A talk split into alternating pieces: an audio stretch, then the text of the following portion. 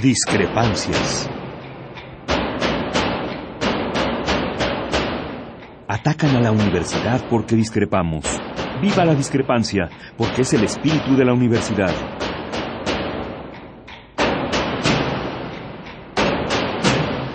Martes de Discrepancias. Conduce Miguel Ángel Velázquez.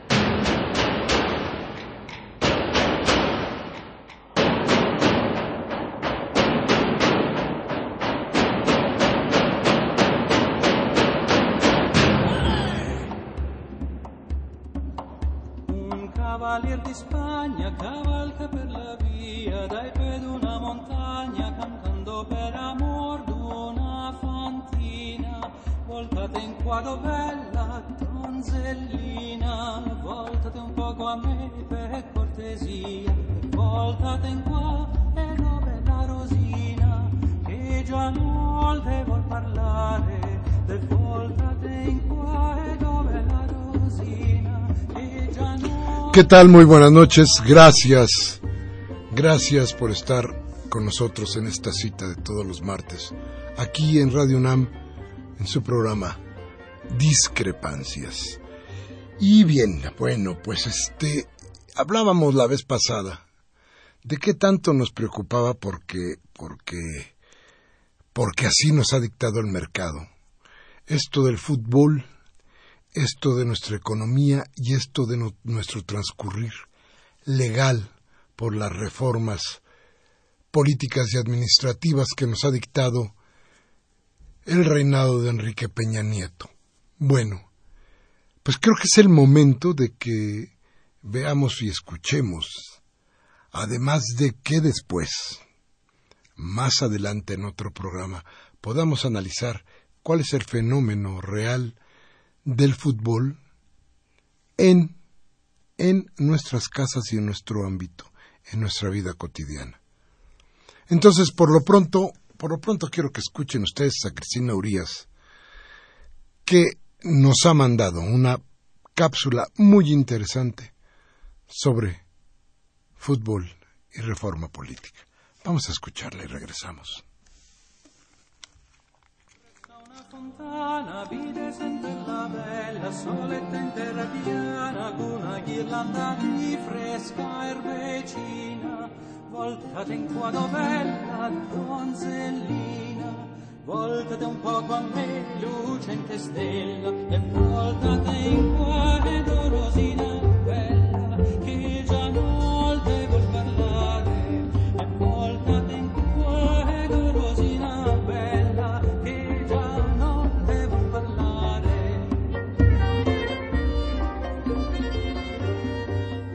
El año pasado, el Pleno de la Cámara de Diputados aprobó en lo general y particular la reforma energética.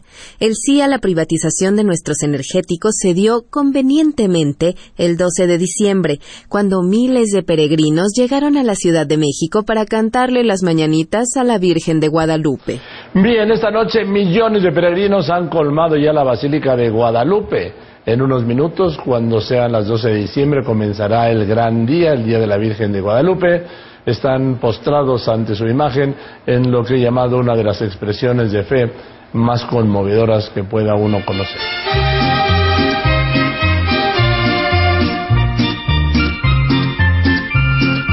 Según el senador priista David Penchina, los mexicanos hemos debatido por 15 años el asunto de la reforma energética. Yo creo que llevamos 15 años debatiendo el sector energético. Yo creo que ha habido un gran debate nacional, no solo al interior del Congreso, desde hace varias semanas y meses.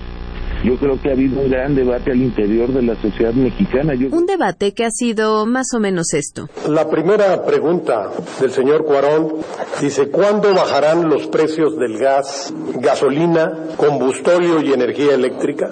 ¿Qué otros beneficios tangibles se esperan de la reforma?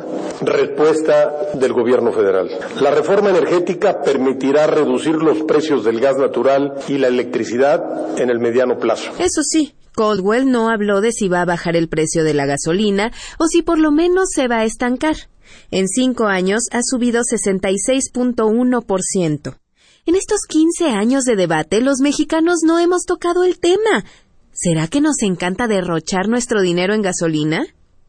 Y bueno, eso de que ahora se diga que el Mundial y la discusión de las leyes secundarias de la reforma energética fueron empatados a propósito para que la gente no esté ni enterada, no se lo crean. Goldwell dice que no es cierto. Creo que no fue un propósito deliberado que coincidiera, porque se fijó un orden de, las reformas.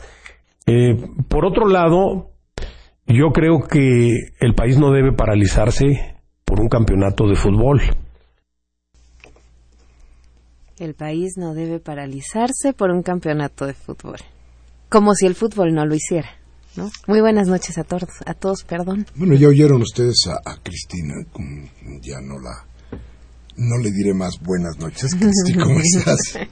Pero la cosa es que sí, tenemos un problema serio, real, entre lo que puede suceder, o más bien seguramente sucederá en el Congreso, y lo que sucederá en la casa de ustedes, donde el fútbol, el fútbol, será el rey, donde la discusión solamente será fútbol.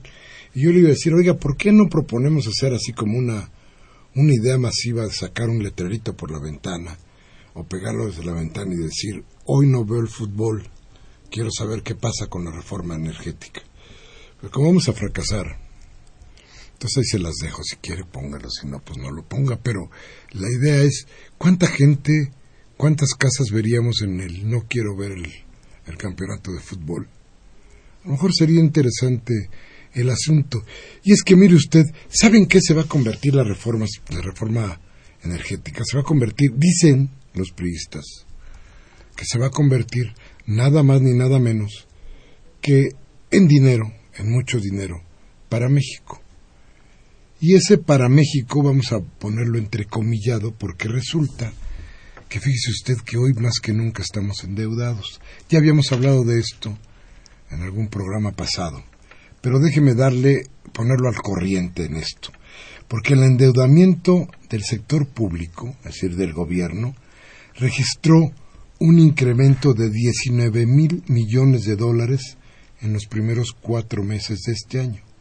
Es decir, es, es un aumento que triplica al observado en todo 2013, con lo que el saldo de la deuda externa ya es de 146.890.6 millones de dólares al término de abril.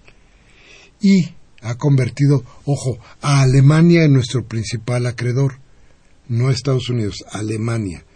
Esto son, es un reporte temprano de la Secretaría de Hacienda y Crédito Público y nos dice además que el incremento de la deuda externa en tan poco tiempo no tiene antecedentes en por lo menos los últimos 24 años. De acuerdo con los registros oficiales, desde luego, y con esto hay que decir que en año y medio de este gobierno, a ver, ya habíamos dicho que en los primeros cuatro meses de este año se triplicó, fue a 19 mil millones de dólares la, la, bronca de la deuda externa. Pero déjeme decirle que en, los, en, en, lo que va de este gobierno, la deuda ha ascendido, se ha ido para arriba de manera importantísima.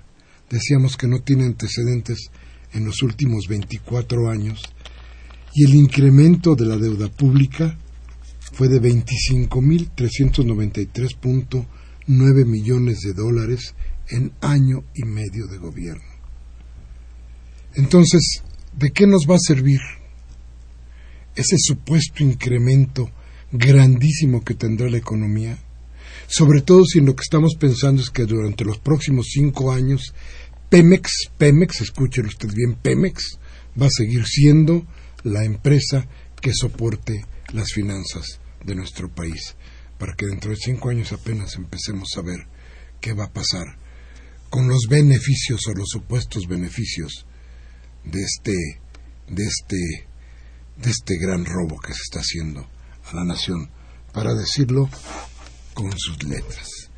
Y bien, pues de esto y de, de otros reyes, porque no solamente los reyes de aquí del, del petróleo. Esos están peor que la monarquía. cuando menos igualititos. Bueno, mira, te voy a decir, el, el gran problema, el gran problema es que cuántas veces México, cuántas veces sus mandatarios, cuántas veces los políticos no han evocado una y otra y otra vez a los gobiernos españoles, a estos, a los franquistas, a los monárquicos. ¿Cuántas veces no hemos tratado de, de- de parecernos a esa España que de pronto brilló financiero y hoy se cae a pedazos porque todos fueron fraudes, robos y no se consiguieron las cosas que se pretendían bien. Todo esto es lo que supuestamente los políticos mexicanos admiran de España. Bueno, y además, ah, no hace mucho, en enero me parece, se firmó el último convenio eh, millonario con astilleros en, en España, para precisamente de Pemex. Hay grandes negocios en España. Claro. Hay inversión mexicana en España. Y hoy, hoy, hoy México está vendiendo sus acciones en Repsol. Mm. Pero el asunto aquí es cómo es posible que existan democracias con mo- monarquía.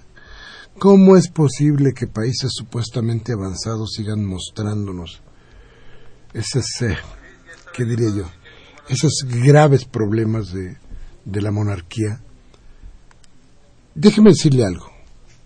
No quiero adelantarme mucho a todo esto, pero, pero por eso le hemos pedido al doctor Marco Reutemann, que es un catedrático muy importante de la de España, de la Universidad Complutense. Es una gente que tiene que tiene muy el hilo de todas estas cosas, una gente además que sí lucha por la democracia dentro de la monarquía. Y bueno, mi querido Marcos, te doy la bienvenida a nuestro programa. Muy buenas noches. Hola, ¿qué tal? Buenas noches, muchas gracias y es un siempre un placer y un honor estar invitado al programa. Pues pobre de ti, Marcos, porque allá se fueron como las dos de la mañana, las dos y media. ¿Qué hora es? Híjole, no, las tres y media casi. Tres y media de la mañana, fíjate. Entonces te agradecemos mucho, mucho que nos hayas contestado a la, mañana, a la, a la llamada y, y preguntarte, bueno, ¿ya terminaste de llorar por el deceso del, del elefantes o todavía no? Ah, Bueno, yo, este, yo, yo creo que hay que seguir eh, llorándolo con la, con, con la idea de que no vuelva a aparecer más ni él ni nadie de su familia, con todo el respeto a su, a su vida, pero por lo menos institucionalmente, más que llorarlo, uno también tendría que estar feliz no de el final de esta esta era al menos de lo que ha significado la continuidad del franquismo en la figura del rey. Pero que era que no ha terminado todavía esta discusión, ¿no? Bueno, yo creo que es que no no hay discusión en cuanto tal. Lo que sí existe es un intento de tapar eh, su nacimiento político y al mismo tiempo su propio criterio antidemocrático, su lógica totalitaria y que en el fondo lo tenemos incluso en un ejemplo cuando le salió ese abrupto en Chile llamando al presidente Hugo Chávez al ¿por qué no te callas? Yo creo que ese es el significado de ese carácter eh, fundamentalmente autoritario propio de quienes no aceptan ningún tipo de acción democrática y se creen los dueños del mundo, en este caso los dueños de España y por otra parte también los dueños de todo lo que eso significa, es decir, territorio, poder, gente, dinero, y de hecho si no hubiesen salido públicamente los elementos de corrupción, tanto de él como de la familia, yo creo que evidentemente hubiese seguido gobernando y reinando con el beneplácito de una sociedad, eh, sobre todo desde el punto de vista de la política, aquella que significa la oligarquía política, absolutamente de forma cortesana. Sí, y- pero a ver, dime una cosa, ya nos dijiste más o menos qué significa, cuál es el significado del reinado en España. Pero dime una cosa, en lo político. ¿cuánto cuesta a las democracias españolas tener un rey? Eh, bueno, lo primero eh, habría que señalar que mientras haya una monarquía es totalmente incompatible con la democracia. Pero así han vivido desde hace rato, ¿eh? Sí, perdón. Así han vivido desde hace rato, ¿eh? Son, son súbditos, son los súbditos. Es una ficción. Es decir, hay que recordar que Franco fue caudillo por la gracia de Dios y el rey fue rey por la gracia de Franco y su hijo va a ser eh, rey por la gracia de su padre. Es decir, el problema dinástico. Qué graciosos son, ¿eh? sí, bueno, es lo propio de una sociedad en la cual hay que recordar que tras el golpe de Estado del 36, y no es que me remita al siglo XX, y por otra parte la guerra civil y después la institución del, franquis, del franquismo, eh, hay que entender que a partir de ahí hay todo un elemento en que la derecha dice que ha ganado una guerra, que son victoriosos, el resto hemos sido, el resto derrotado y por tanto tienen que estar sumisos a ese poder que lo que ganó. Eso es lo que, significa, por ejemplo, que aquí en España no haya una memoria histórica que recoja realmente el problema de los vencidos. Eh, sigue habiendo ese criterio de las dos Españas desde el punto de vista político, como tú me has preguntado, y evidentemente eso se refleja en una monarquía que no tiene legitimidad, que su legitimidad que podría ser considerado desde el punto de vista mediamente técnico jurídico la, la obtiene de un tirano, de un dictador que rompió y usurpó el poder democrático en la República en España en 1936. Por eso su pasado es un pasado corrupto, es un pasado de sangre, eh, lleno de muertos, y eso no puede dar nunca democracia. Eh, tomando en cuenta eh, esa vieja frase de Condorcet de si es conveniente o no mentir al pueblo, de una mentira no puede salir nunca una verdad. Siempre saldrán más mentiras. Y así se ha ido arropando los 39 años de monarquía de Juan Carlos eh, I de Borbón. Políticamente para España, diríamos, el significado que tiene es el mantenimiento de un orden proveniente de una tiranía. Y sin embargo, Marcos, han convivido y el pueblo español parece estar más o menos o en una gran parte a gusto con la monarquía. Es más, parece que se sienten orgullosos de tener un, rey. Sí, eh, bueno, primero hay que decir que fue la única monarquía que se restituyó en el siglo XX, lo cual ya es curioso, ¿no? para ponerlo en ese ámbito y después un pueblo en el cual se le quitó la democracia, se le quitó la capacidad de elegir cuál sería la forma de gobierno en términos del régimen político, es evidente que ha tenido que ser sometido a una gran mentira, a una gran mentira, para que crea que ese rey que le han impuesto es un rey de todos los españoles además con otro condicionante, ni es demócrata, ni lo ha sido nunca, ni lo va a ser. La prueba está en sus comportamientos de lo cotidiano, o sea, ha usurpado eh, el dinero, incluso podríamos decir incluso que desde su propia lógica histórica usurpó el trono a su padre, no por ponerlo en esa parte, ¿no? Y después ha ido usurpando continuamente todos y cada uno de los elementos que le ha permitido también la clase política que se mantuvo durante el franquismo y después se reprodujo en estos 39 años. Y esa gran mentira empieza con darle un pasado democrático. Y ese pasado democrático, curiosamente, se lo construyen a través de un autogolpe del 23 de febrero de 1981 lo pusieron a él como la figura que fue capaz de salvar la democracia y consolidar un proceso nuevo que rompía con el viejo franquismo. Estás hablando del, intento. Estás hablando del intento de Tejero para, para dejarlo. Sí, sí, sí, el golpe de Estado de, de Tejero, que en realidad se llamó desde la zarzuela, es decir, desde la Casa Real, la operación de Gol. Eh, el rey ya no quería que siguiera gobernando eh, Adolfo Suárez. Adolfo Suárez se había independizado de la lógica y la dinámica de lo que era eh, el viejo franquismo e incluso la nueva clase política que había nacido en la década de los 60, articulado al Opus Dei, y ya era un problema. Y ese problema se identificaba fundamentalmente con la reforma militar que quería hacer, con la reforma política, con algunos elementos que se, se iban distanciando de los criterios que el rey y también la derecha, y no solamente la derecha, sino también una parte de la nueva élite política, consideraba que Adolfo Suárez no era la persona más idónea.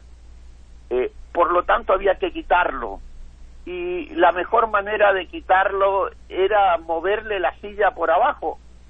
Adolfo Suárez no quiso y por tanto la propia Casa Real, acompañado del antiguo Alianza Popular, una Unión de Centro Democrática y todos los sectores reaccionarios, incluso una parte del propio Partido Socialista Obrero Español, aupó la salida de Adolfo Suárez. Y el único criterio por lo cual yo diría que no fracasó, triunfó. O sea, el golpe de Estado del 23F triunfó perfectamente. Y lo mismo que ha triunfado a hoy lo que yo llamo un segundo golpe de Estado. Segundo golpe de Estado que significa salvar a la vieja clase política, salvar la monarquía y por otra parte reconstruir ese bipartidismo imperfecto que ha estado presente en España desde 1978 y que en definitiva también es lo que solventa la posibilidad de que una monarquía espuria pueda seguir funcionando en España. Bueno, pero, pero a ver, aquí hay algo que es eh, también muy importante y que tiene que pegar en el asunto político. Y es el pueblo que dice, las primeras noticias que hemos recibido es, hay gente que está pidiendo un referéndum para ver si continúa o no la monarquía. Pero parece que el resto del pueblo español, insisto, está contento con su rey. Sí, tiene, tienes toda la razón. Es decir, esto es como las luchas democráticas durante la última época del franquismo. Eran minoritarias que tenían mucha fuerza, eh, diríamos, eh, no política, sino de la dignidad, de la rabia, de los elementos que condensaban las luchas democráticas. Esa gente que hoy sale a la calle condensa esas luchas democráticas, pero son minoritarias. En España hay que decir que hay un porcentaje elevado de gente que es monárquica y el problema que había era que más que monárquica era Juan Carlista, que se decía. Ah el, deterioro, tanto físico como político, de Juan Carlos I y la pérdida de legitimidad, de ha llevado a la necesidad de la abdicación en favor de su hijo. Es decir, estamos efectivamente ante un hecho de que la monarquía es necesario que se refunde, que se rejuvenezca, porque en estos momentos no es tanto no es tanto Felipe VI como la necesidad de mantenimiento de la monarquía.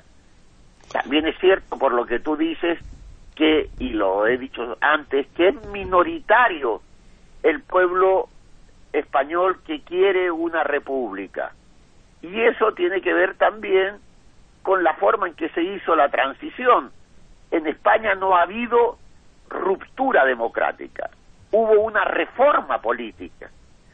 Como diría Manuel Fraga Ibarne, uno de los grandes dirigentes del franquismo y después transformado en gran demócrata, entre comillas, dice, solo se reforma aquello que quiere que permanezca. Y eso es lo que se hizo. Se reformó el franquismo, se reconstituyó y, y se refundó ese franquismo sobre la base de la monarquía.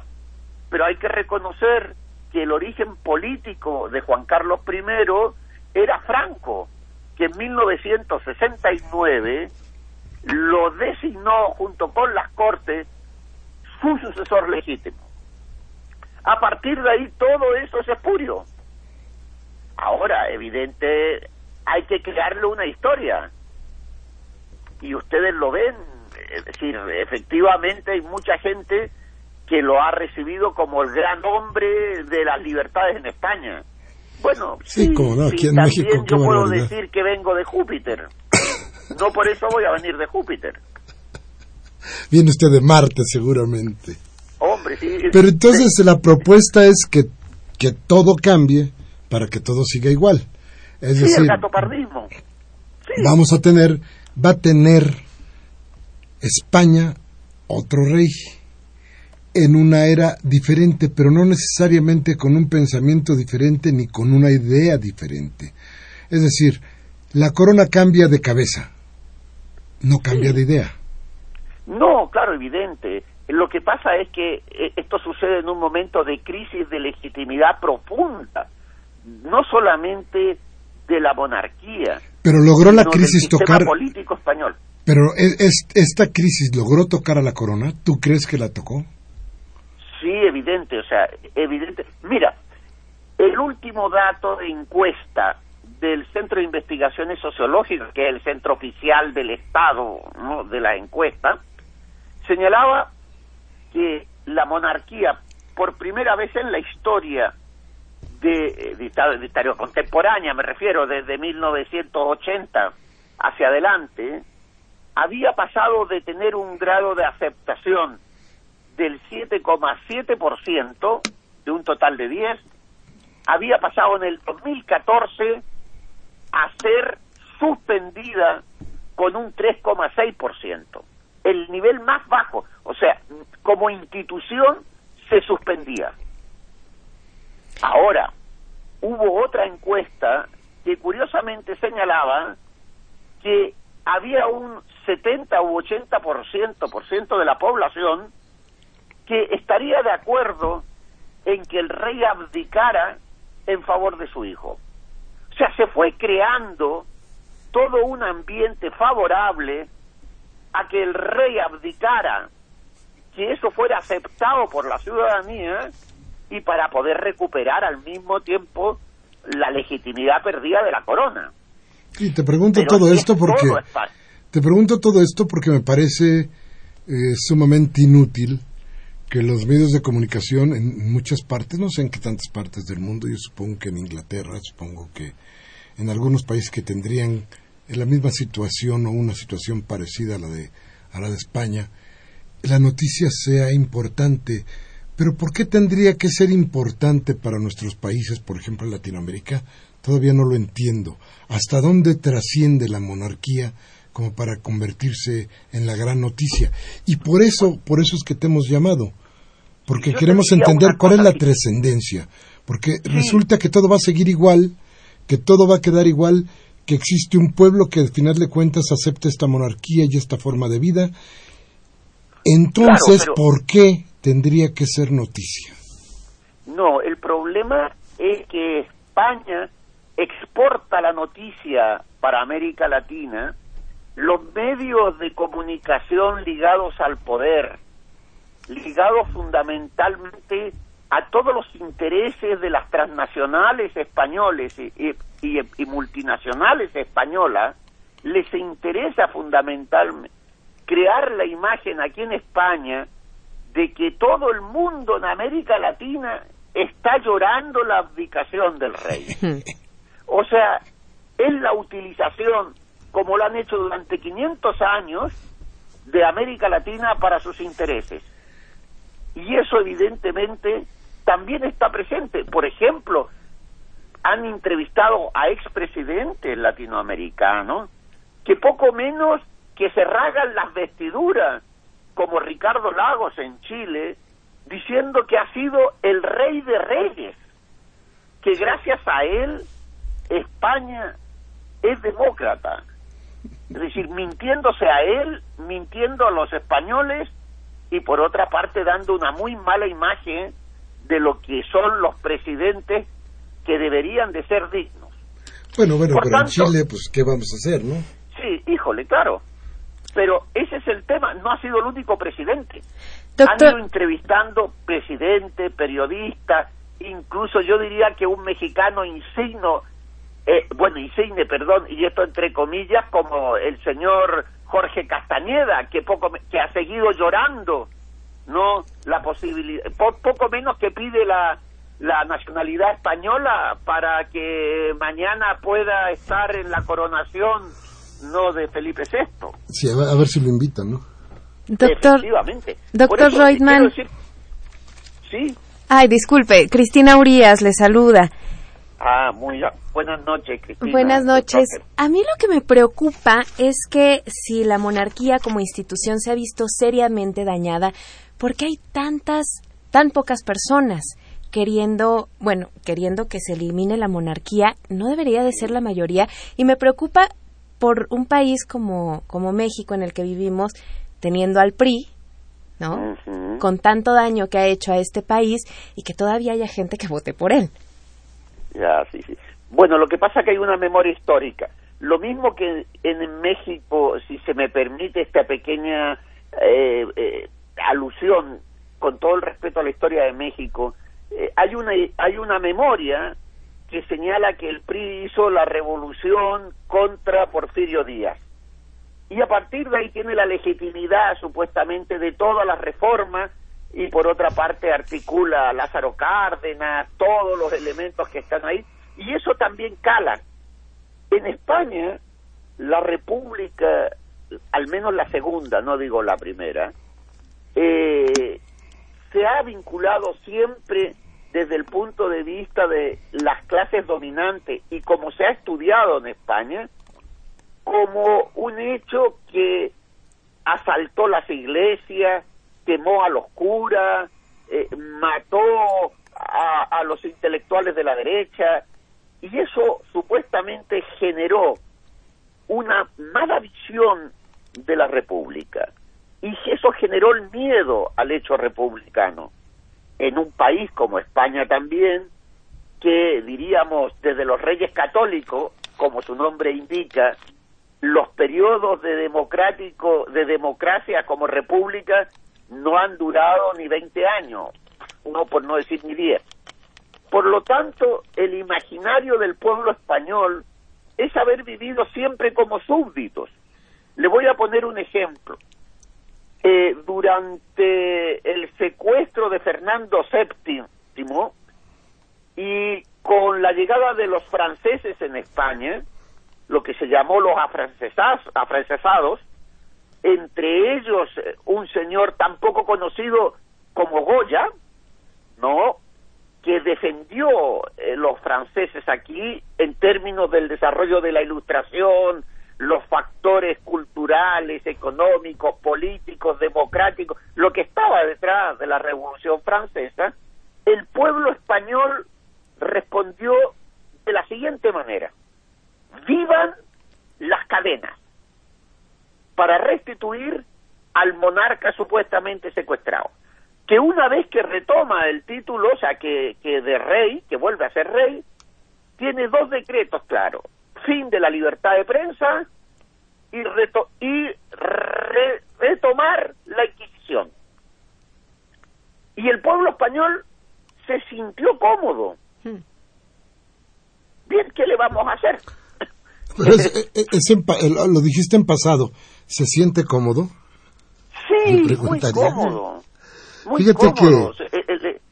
Lo único que en estos momentos eh, está desgarrando eh, y que efectivamente tiene una condición es 26% de paro, corrupción, desahucio, eh, salvar la banca, todo ese tipo de elementos que es curiosamente la vida cotidiana del pueblo español y que ha significado ese gran desgarro, bien parece ser que queda absolutamente eh, de lado por el problema simplemente de la abdicación del rey.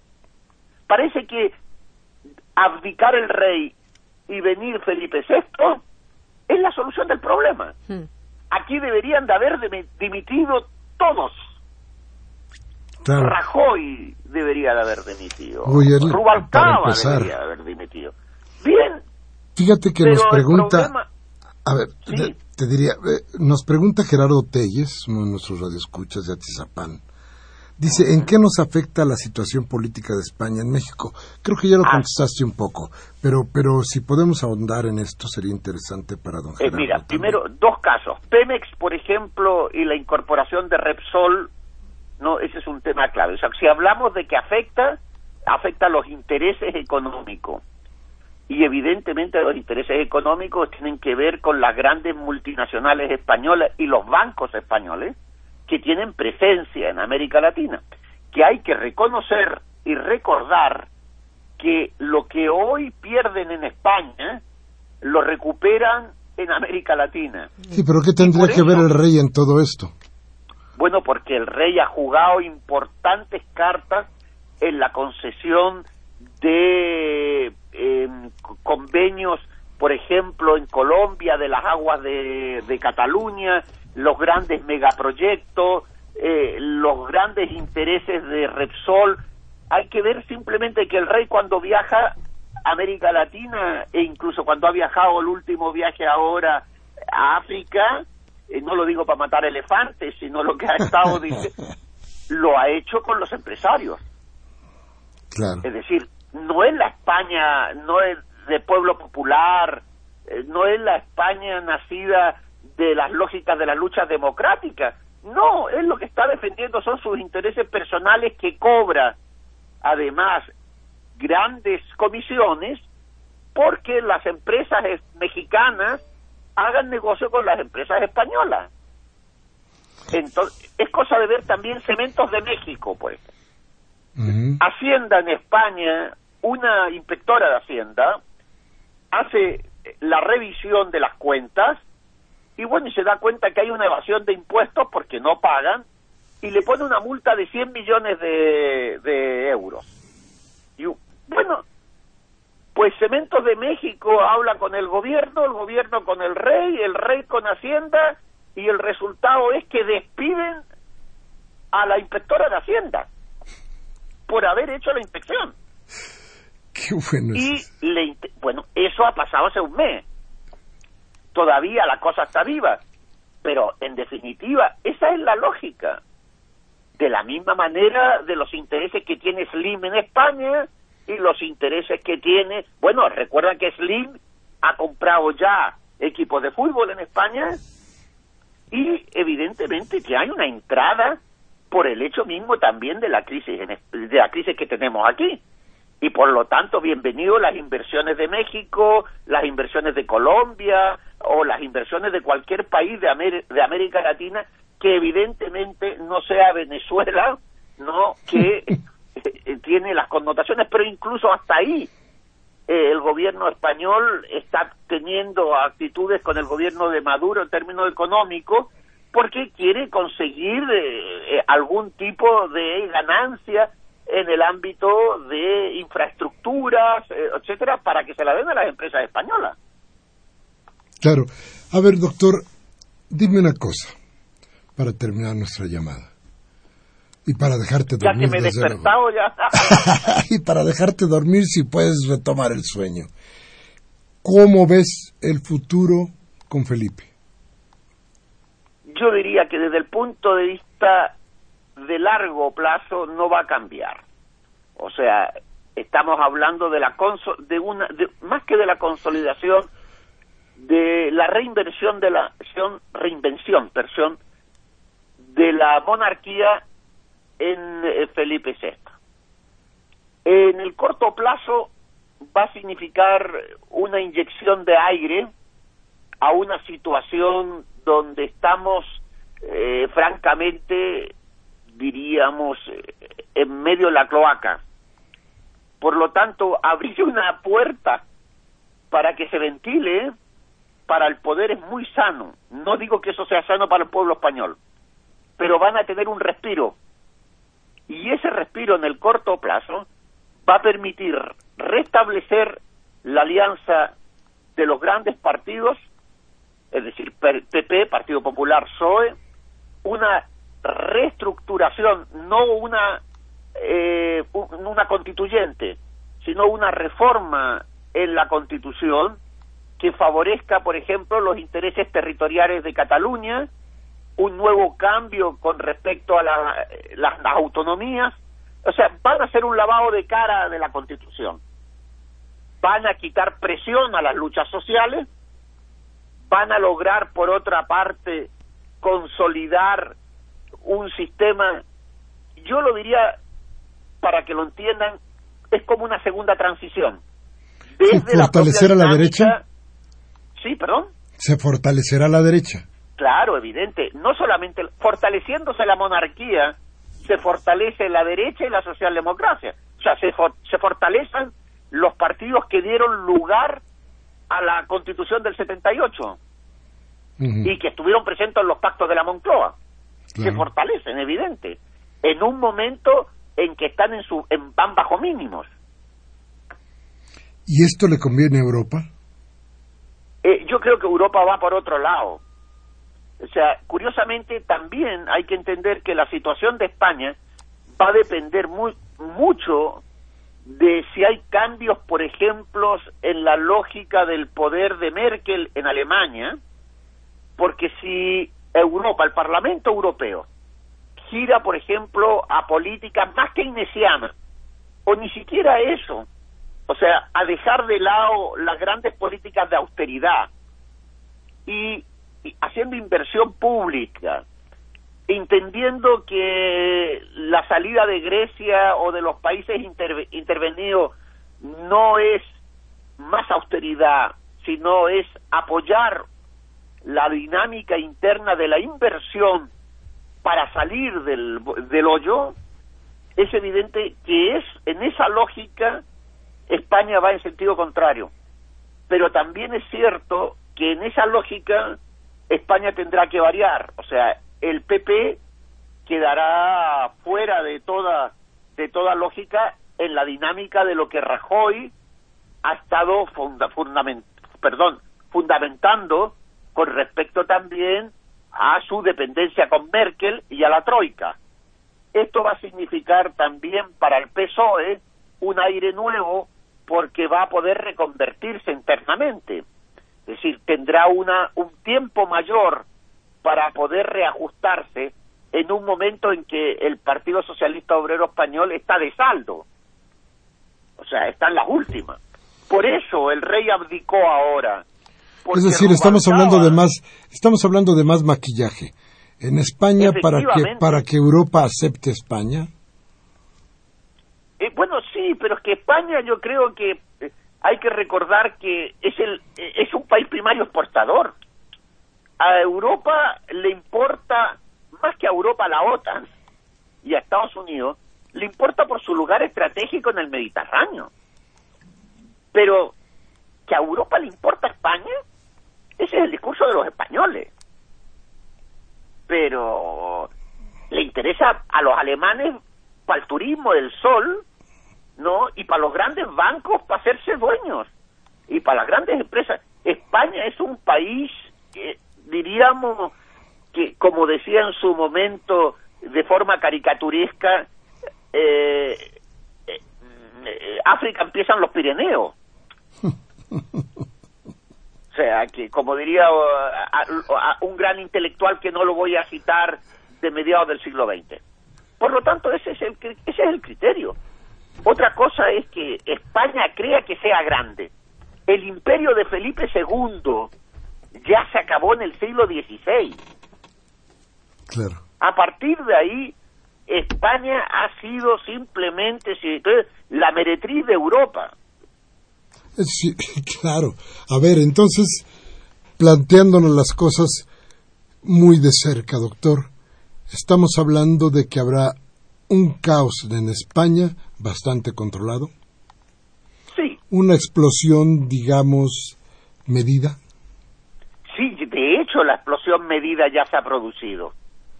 Es decir, eh, no aquí no hay que llamarnos a engaño. Eh, primero hay un acuerdo del 80% de eh, perdón, och- 80%. Como se, se nota que son las 4 de la mañana, casi estoy aquí, ¿no? Se me- la lengua se me traba. Eh, hay que decir que en ese 80% en el Parlamento va a votar que sí, y de hecho ya la votó hoy en la ley orgánica de abdicación del rey. Claro. O sea, no hay el único grupo parlamentario. Hablo como grupo parlamentario. Otra cosa es que en el grupo mixto, IRU, o sea, la izquierda Aversale, que también está, y algunos otros grupos menores, es el único grupo que va a estar en contra no y de lo que es la coronación de, eh, de Felipe VI. Bien, ahora dime una, una cosa.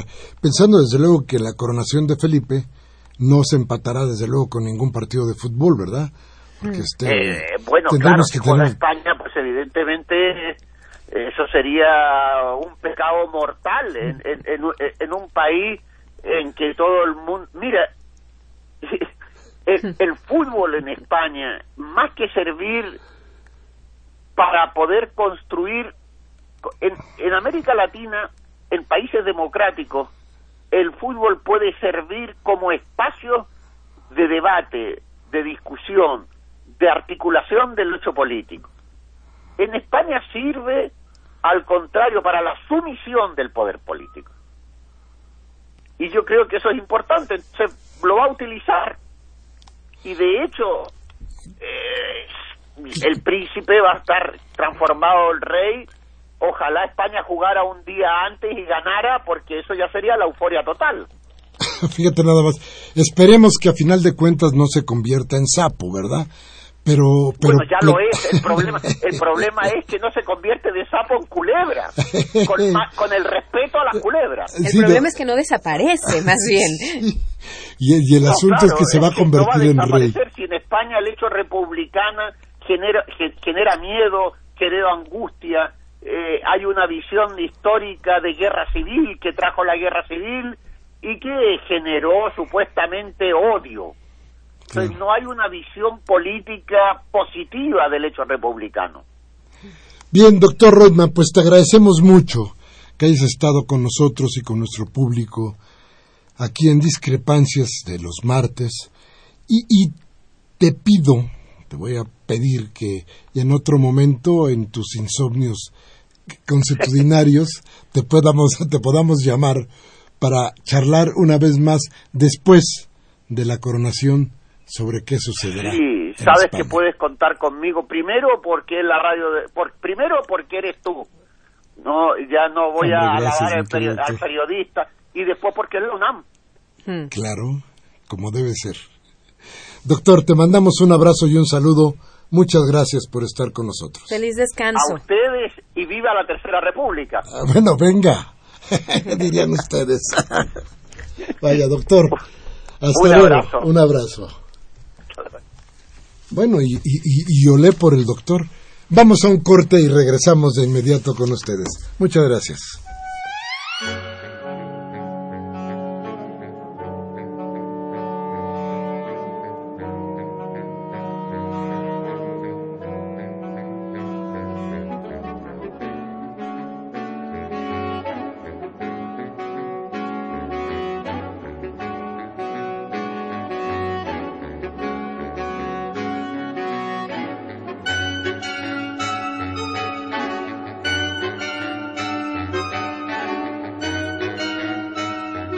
Bien, gracias, gracias por estar con nosotros y gracias por sus llamadas.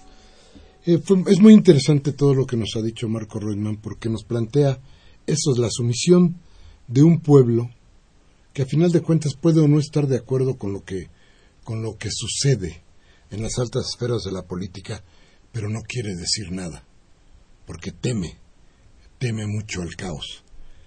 El problema de ellos es que están viviendo una esfera que aún no se convierte en la gran violencia. En México la violencia ya la tenemos. Y los problemas parecidos a los que se generan en España también. En ustedes está cambiarlo. Pero vamos con sus llamadas. Cristi, si fueras tan amable. Sí, nos habló Karen Dam de Miguel Hidalgo. Dice, este país está en llamas. Van a ser cinco años de la guardería ABC y no hay justicia. No han encontrado a los responsables. No existen los accidentes. Estos se provocan. Para que vea usted. Y de veras que habría que hacer algo sobre eso. Gerardo Telles dice, ¿qué pasa si a Felipe de Borbón le descubren cosas de corrupción? ¿Qué pasa? ¿Le dan la corona? Pues yo creo que sí. Y les vale gorro, ¿eh? No, no se apure usted por eso. O de- se encuentran a otro, pero la Eh, monarquía no la quitan. No, para nada, no, no, no, no, no. Esto es, esto es como los borrachitos, viva la corona. Ah. Rebeca Gutiérrez de Álvaro Obregón dice, Enrique Peña Nieto y Videgaray están matando a México. No solo al habernos robado el petróleo, hay muchos negocios pequeños que están cerrando sus puertas antes que caer en las garras de la Gestapo que es la Hacienda. Margarita González de Nezahualcóyotl dice, en dos años que gobernaron los panistas, se intentaron llevar a cabo las reformas estructurales y los, los priistas se opusieron. Pero ahora todos tendrán su rebanada de pastel mientras todos están idiotizados con el Mundial en Televisa y en TV Azteca. Y cuente las estaciones de televisión que va a haber en- de paga. Y los periódicos, Los que yo he leído a este- articulistas diciendo, ay, no tiene nada que ver. No, no, pues este, es parte de lo que nos decía Reutemann, que es muy interesante porque el planteamiento que él, que él te daba era muy claro, ¿no? A ver, fíjense ustedes que España exporta esto del rey para que todo el mundo crea que el rey es el salvador de, el De salvador España. de España, ¿no? Claro. Gabriel Campos de Benito Juárez dice, ¿por qué tanto formalismo mediático y hostigoso que pasó de panzazo la famosa y célebre selección nacional? ¿Qué acaso Salinas Peña Nieto tendrá la idea que ganando la copa se va a acabar, se van a acabar todos los problemas que vive el país? Por eso le urge irse al Vaticano a que los bendiga a todos y los canonice después por él.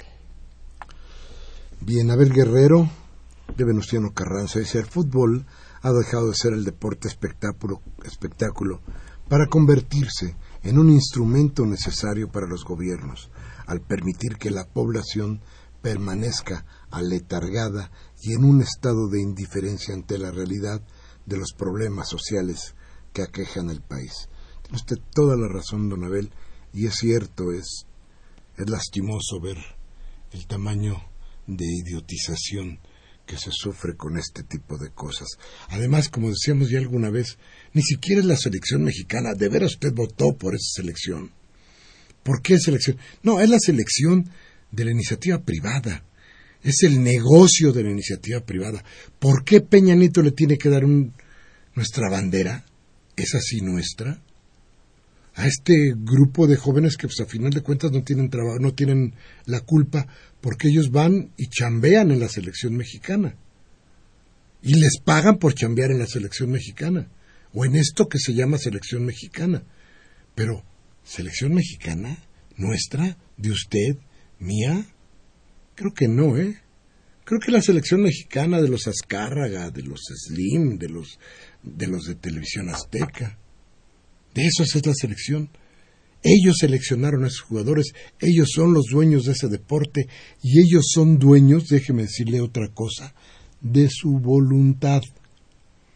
Porque hacen con usted lo que a ellos se les pega la gana.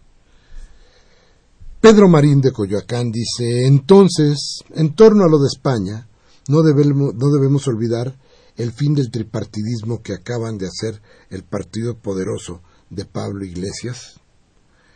En el caso de este último será muy probablemente el primer presidente republicano de la España sin monarquía. Ojalá fuera así, este qué gusto yo creo que para todos, sobre todo en mucha gente de, de España que realmente que yo creo que no está de acuerdo con la monarquía, pero tiene, insisto, mucho miedo.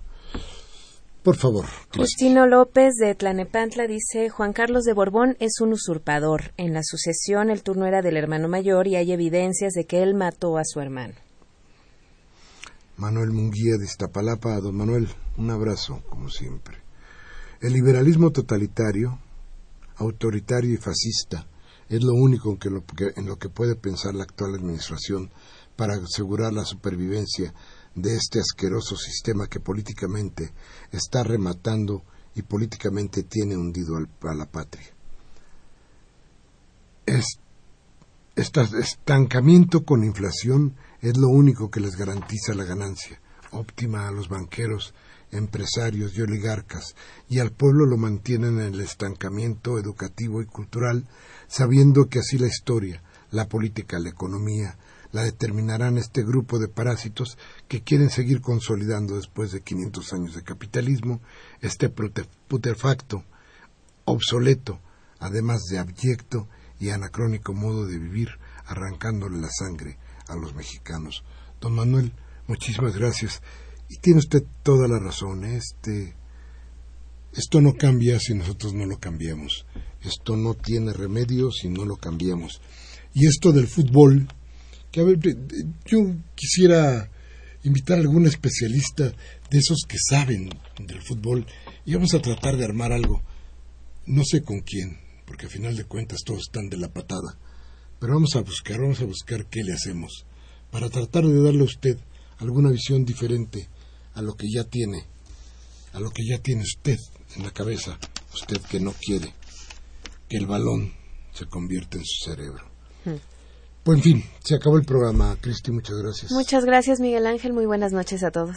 Muchas gracias a ustedes. Hoy martes 3 de junio estuvimos Enrique Jiménez Aldama en la producción, María Cerón en la asistencia de producción.